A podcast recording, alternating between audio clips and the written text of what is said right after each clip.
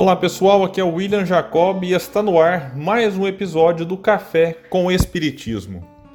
Como prometido no meu episódio da semana passada, hoje iniciarei um estudo mais detalhado do capítulo 7 do livro O Porquê da Vida de Leon Denis, que é intitulado O Objetivo Supremo. Ficaremos neste episódio com o primeiro parágrafo, que diz: Homem, meu irmão, tem fé no teu destino, pois ele é grande nasceste com faculdades incultas, aspirações infinitas, e a eternidade te foi dada para desenvolver umas e satisfazer outras. Crescer de vida em vida, esclarecer-te pelo estudo, purificar-te pela dor, adquirir uma ciência sempre mais vasta, qualidades sempre mais nobres. Eis o que te está reservado. Deus fez mais ainda por ti. Deu-te os meios de colaborar em sua obra, de participar da lei do progresso sem limites, abrindo novos caminhos para teus semelhantes, elevando teus irmãos, atraindo-os para ti, iniciando-os nos esplendores do verdadeiro e do belo, nas sublimes harmonias do universo. Não será aí criar transformar almas e mundos? E esse trabalho imenso, fértil em gozos, não será preferível a um repouso morno e estéril? Colaborar com Deus, realizar em tudo e por toda parte o bem, a justiça. O que pode ser maior, mais digno de teu espírito imortal? Quanta beleza nas palavras de Leon Denis, que começa deixando sua marca pessoal que era essa facilidade que ele tinha de escrever como se estivesse conversando com o leitor. É bom lembrar que o livro é dedicado em especial aos que sofrem, e essa lembrança nos ajuda a entender a primeira frase do capítulo, em que ele começa pedindo para que quem esteja lendo tenha fé no destino, que é grandioso. Importante esse ponto porque há muitos sofredores que não enxergam um fim para seus sofrimentos nessa encarnação.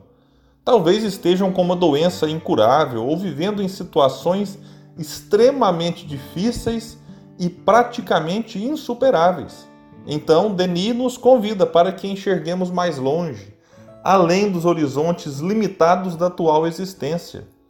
Ele também nos lembra da lei do progresso, que, queiramos ou não, existe e todos estamos a ela submetidos. E para que cresçamos de vida em vida, precisamos entender a importância do estudo, que nos esclarece, e da dor, que nos purifica. E em seguida, Denis fala do papel que temos neste mundo criado por Deus, em que no momento ajudamos, no outro somos ajudados, e desta forma todos cumprimos nossos deveres de espíritos encarnados que é também ajudar na construção de um mundo melhor. Este ponto em específico me remete à questão 132 do Livro dos Espíritos. Kardec perguntou: Qual é o objetivo da encarnação dos espíritos? E os espíritos responderam: Deus lhes impõe a encarnação com o objetivo de fazê-los chegar à perfeição. Para uns é uma expiação, para outros é uma missão. Porém, para chegar a essa perfeição, devem suportar todas as vicissitudes da existência corporal. Nisto é que está a expiação. A encarnação tem também um outro objetivo, que é o de colocar o espírito em condições de suportar sua parte na obra da criação. É para executá-la que, em cada mundo, ele toma um instrumento em harmonia com a matéria essencial desse mundo para aí executar, daquele ponto de vista, as ordens de Deus, de tal forma que, concorrendo para a obra geral, ele próprio se adianta. Muitas vezes, meus amigos, ficamos apenas na primeira parte dessa resposta e falamos sobre expiação e missão. Mas vejamos que a resposta apresentada pelos Espíritos também nos convida a cumprirmos a nossa parte na obra da criação e vincula o nosso adiantamento espiritual à forma como colaboramos para adiantar o mundo em que vivemos.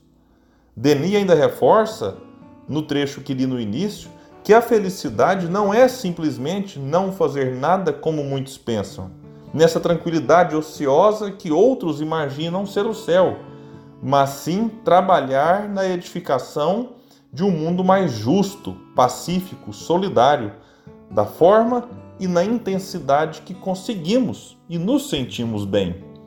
Por isso, meus amigos, sigamos em frente, cada um doando algo de si, mesmo que seja algo pequenino, como o obro da viúva, muito valorizado por Jesus, para que assim cumpramos o nosso objetivo de espírito imortal que somos, que é olhar para trás e dizer a si mesmo: está valendo a pena estar encarnado.